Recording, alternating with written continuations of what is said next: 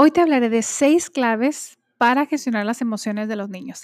Quédate y te platico cuáles son.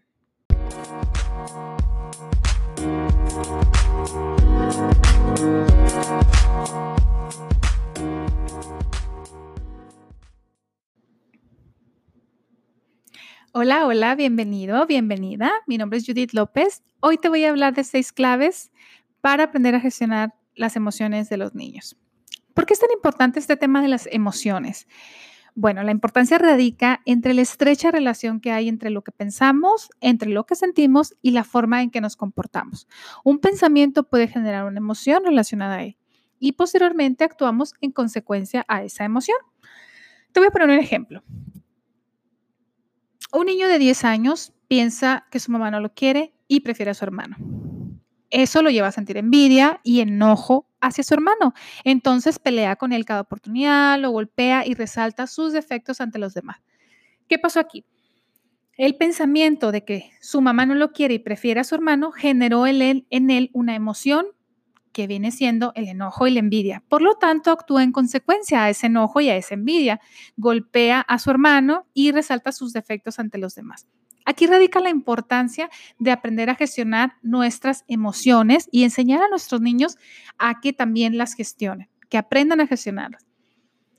En términos generales, podemos decir que los niños, si se sienten bien, se portan bien. Te digo en términos generales, así sucede. Su propio pensamiento o la forma en la que ellos interpretan los hechos influye directamente en la forma en cómo se sienten. Es decir, dependiendo de cómo se sienten, es la forma de cómo se comportan y viceversa. Una forma de ayudarles a sentirse mejor es validando sus emociones. Normalmente negamos las emociones de los niños y eso tiene un efecto negativo en ellos. Y no nada más en ellos, sino en cualquier persona a la que le ocurra. Negar las emociones es como eliminar el hecho de sentirlas. Sin embargo, eh, debemos, tener en cuenta que el negar las emociones no hace que desaparezcan, siguen ahí e incluso toman más fuerza. Si no las dejamos salir, buscarán la forma de hacerlo. ¿Tú has dicho alguna vez frases como, no puedes tener hambre si apenas acabamos de comer? Ay, no llores tanto, no es para tanto. O no estés triste, ya encontrarás nuevas amigas. No te pongas así, no te enojes, cosas así. Ese tipo eh, de frases son negaciones hacia las emociones de los niños o de las personas que nosotros, a las personas que nosotros les estamos hablando. Sin duda, estos comentarios que nosotros hacemos son con muy buena intención. Sin embargo, no hacen que la persona se sienta mejor o que el niño al que le estamos diciendo se sienta mejor. Al contrario, tienen otro efecto, tienen el efecto contrario. La persona se va a sentir incomprendida o nuestros niños va a sentir que no le estamos entendiendo y se va a molestar porque no se le permite sentir de la forma que se está permitiendo. Es como si no tuviera derecho a sentir lo que siente. Por ello, necesitamos aprender a validar las emociones de los niños para educarlos con respeto y con amor. Todo esto con el fin de ayudarles a desarrollar una adecuada inteligencia emocional. Pero quizá te preguntes, bueno, ¿qué significa validar las emociones? Básicamente significa respetarlas y aceptarlas. Es el darle permiso y respetar ese permiso que tienen para sentir lo que sea que están sintiendo.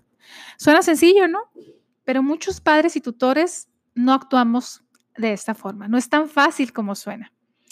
Por eso ahora te voy a hablar de seis claves en las que tú puedes aplicar para aprender a gestionar las emociones de tus niños y enseñarles a ellos mismos a que las gestionen. Voy a empezar con esta que es muy importante y que suena muy lógica, pero en realidad no siempre lo hacemos. Y es escuchar con atención. Escucha a tus hijos con tus ojos, con tu corazón, no solamente con tus oídos. Esto de escuchar significa estar presentes en el momento, no solamente, no solamente de manera física, sino también que esté presente nuestra mente, que estemos escuchando realmente lo que dicen, tratando de no interrumpir ni de emitir juicios al respecto. Les vamos a permitir desahogarse y hablar tanto como lo que necesiten. De preferencia, puedes bajarte a su estatura, eso tiene un mejor efecto, mirarlo a los ojos y dejar que hablen sin interrupciones. Realmente, sobre todo cuando los niños nos quieren platicar algo importante para ellos. No es la misma una charla informal que quizá tú estás cocinando y tu niño o tu niña te está platicando cómo le fue en el colegio, a una plática donde ellos te van a, donde ellos te van a compartir lo que están sintiendo, algo bueno o algo malo que les pasó. Es muy importante darles su lugar, darles la atención que ellos merecen y que ellos necesitan. Así que cuando tu hijo o tu hija te quiere platicar algo importante para ello o para ella, deja lo que estás haciendo y míralo a los ojos. Siente con él o con ella eh, eso que, esa emoción que, está, que te está compartiendo y asegúrate de escucharlo no solamente con tus oídos, sino también con tu cuerpo. Porque recuerda que el lenguaje corporal eh, debe ser coherente a lo que nosotros estamos diciendo. No puedo decirle al niño, sí, te estoy poniendo atención y volteando a ver la tele mientras él me platica. Claro que no, tiene que haber una, una coherencia. Mi cuerpo necesita decir lo que mis palabras están diciendo. Así que vamos a hacerle sentir que lo estamos, los estamos escuchando y que realmente lo estamos haciendo con todos nuestros sentidos. ¿Ok? Entonces el, el punto número uno o la clave número uno para gestionar las emociones es escuchar, escuchar con atención. La número dos es practicar la empatía. Ah, también súper importante. Y es simple. Lo que para tu hijo es importante, también lo debe ser para ti porque lo amas se trata de compartir tristezas y alegrías, aunque sean diferentes a las tuyas, de vivir su tristeza, de vivir su alegría, de entender, de ponerse en sus zapatos para comprender lo que está, lo que está pensando, lo que está sintiendo, aunque tú sientas diferente, aunque tú pienses diferente. No se trata eh, de que tú pretendas que él tenga las mismas alegrías que tú y las mismas preocupaciones. Recuerda que esto es imposible. Ellos van a tener alegrías y preocupaciones dependiendo de su edad, de su situación emocional, de la madurez, de sus pensamientos, de todo. Es otra persona y está viviendo una etapa diferente a la tuya. Así que no va a tener tus mismos miedos, tus mismas alegrías. Y es importante aprender a compartirlas, aunque sean diferentes. Yo sé que eso suena muy lógico, pero en muchas ocasiones se nos olvida. Por ejemplo, las preocupaciones eh, más grandes de una niña de 5 años, ¿qué pueden ser? Yo tengo una hija de 5 años y te puedo decir que sus más grandes preocupaciones es porque no ha visto a su amiguita en algunos días o porque su amiguita no le dijo, le dijo que ya no quería ser su amiga más, aunque el siguiente día estén jugando como si nada. Pero para ella eso es un verdadero dolor en ese momento. Y quizá nosotros como adultos podemos pensar, ay, qué ridículo, porque está llorando por eso si al rato van a estar felices y contentas, o porque está pensando en eso cuando yo realmente tengo problemas importantes como eh, pagar mi casa, eh, pagar los recibos, el trabajo, etc. Eso es algo común que hacemos los adultos. Sin embargo, hemos de entender que eso a lo que se enfrentan nuestros hijos es algo doloroso y preocupante para ellos debido a, la situación emocional y psicológica que viven. No podemos pretender que una niña de cinco años se preocupe por el trabajo, por la casa. es importante que nos pongamos en su lugar. ¿Qué es, lo, ¿Qué es lo que ella está sintiendo? ¿Qué es lo que ella o él están viviendo? Entonces, Nunca le quites el valor a un problema, a una preocupación o incluso a una alegría de tus niños. Respeta cada una de ellas porque es lo que les toca a su edad. No es más grande el problema de un adulto, por ser adulto, que el de una niña de 5 años, por ser niña. Así que vamos a ponernos en los zapatos de nuestros niños. Vamos a dejar de pensar como adultos y vamos a pensar como niños. ¿Ok? Esa es la segunda clave. La tercera es aceptar sus sentimientos con una palabra. Hay un libro que me fascina, me encanta, se llama Cómo hablar para que los niños escuchen y cómo escuchar para que los niños hablen. Las autoras nos sugieren que podemos emplear algunas palabras cortas o sonidos que muestren aprobación ante lo que los niños nos comentan. Por ejemplo, decir, ah, ok, ya veo. Ese tipo de palabras les van a dejar saber a nuestros niños que estamos escuchándolos de verdad y que estamos interesados en lo que dicen, sin dejarlos sentirse culpables o eh, juzgados y tampoco interrumpidos. Entonces es una buena sugerencia, yo la he probado con mis niñas y funciona de maravilla. La número cuatro, es importante darle nombre a las emociones, es decir, llamar a cada emoción por su nombre. Esto va a permitir a nuestros niños que identifiquen qué es lo que están sintiendo. Esto es una clave, es una, es una parte importante del proceso de aceptación de las emociones. Llamar a cada emoción por su nombre. ¿Cómo vamos a gestionar una emoción o un sentimiento que ni siquiera sabemos de qué se trata? Además de llamar a las emociones por su nombre, es importante que nos demos permiso de sentirlas, que entendamos que es normal sentirlas y que tenemos el derecho, tanto nosotros como nuestros niños, de sentir y de vivir esa emoción. Así que esto se relaciona con el quinto punto, que es dejarle que viva la emoción. Las emociones son parte de nuestra vida, no podemos evitarlas, no podemos esconderlas. Las emociones están ahí en cada paso que damos, en cada día de nuestra vida.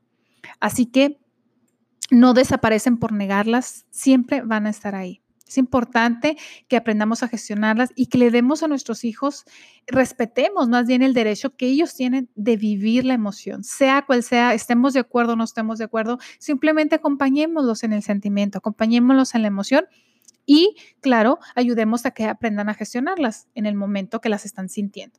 También lo que podemos hacer es prepararlos antes de que la emoción surja. Más adelante te daré algunos tips sobre algunas técnicas que nosotros podemos utilizar para que sean los mismos niños los que hagan esas técnicas y aprendan a autorregularse, que ellos detecten cuando están teniendo la emoción y ellos elijan alguno de los medios que les vamos a poner a su alcance para gestionar esa emoción, para que baje, para que salga, para que viva esa emoción y, eh, bueno, de esa manera aprendan a gestionarla. Em, otra cosa importante en este punto que quiero recalcar es sobre las emociones negativas. Y hago énfasis en esta, en esta frase de emociones negativas porque en realidad yo no estoy de acuerdo con las emociones negativas. Muchos autores o muchas personas creen que las emociones eh, más intensas como, eh, no sé, el enojo, el miedo, la tristeza, pueden ser emociones negativas. Sin embargo, yo no creo que sea así porque son emociones que tienen su función. Simplemente, si no las gestionamos correctamente, tienden a desfogarse, tienden, tienden a ser muy, muy intensas. Y por eso muchas personas piensan que son negativas.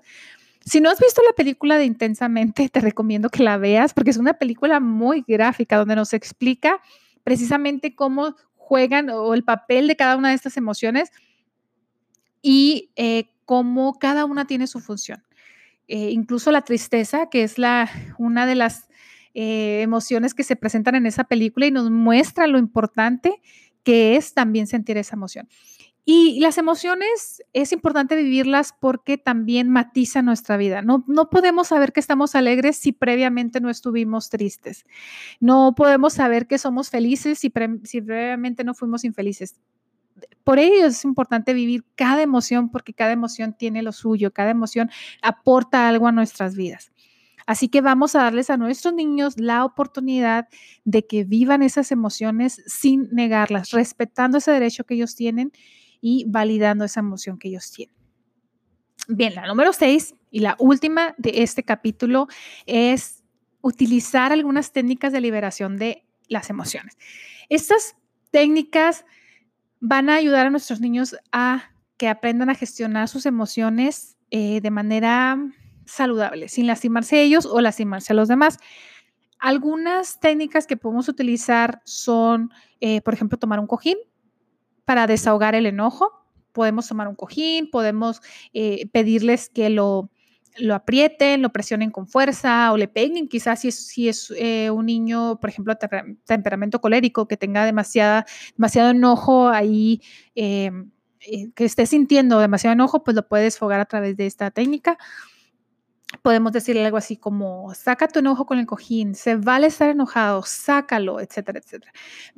La segunda forma en que podemos nosotros ayudarles es dibujando. A muchos niños funciona podemos eh, decirles que nos dibujen qué tan enojados están, que nos demuestren a través de, del dibujo con los colores que ellos quieran elegir, que todo el coraje que tienen dentro. Eso puede ayudar también a liberarse, es una forma de catarsis, que ellos liberen eh, esa emoción que traen eh, dentro y que lo hagan de una forma respetuosa, de una forma que no lastimen ni a, ni a ellos mismos ni a alguien más.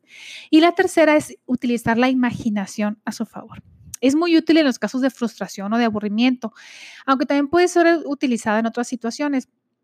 Básicamente, lo que se refiere a esa técnica es en cumplirles el deseo o, ayudarles con la frustración que están sintiendo a través de la imaginación. Y eso funciona también en algunos, en algunos casos. Eh, es importante aclarar que puede ser que esas estrategias te funcionen con algunos niños y con otros no. O puede ser que con los mismos niños te funcionen alguna vez y otras no. Recordemos que los niños no son robots y pueden que no respondan de la misma manera a todas las estrategias que nosotros implementemos. Por eso es importante usar nuestra creatividad y tratar de utilizar diferentes formas de, eh, en las que ellos pueden trabajar sus emociones o pueden gestionarlas, siempre de una manera respetuosa. Bueno, este ha sido todo por este capítulo. Espero que te haya servido bastante. Espero que te haya gustado. Si es así, ayúdanos a compartir y eh, déjanos en los comentarios qué, qué te ha parecido, alguna sugerencia, etcétera. Gracias, nos vemos a la próxima.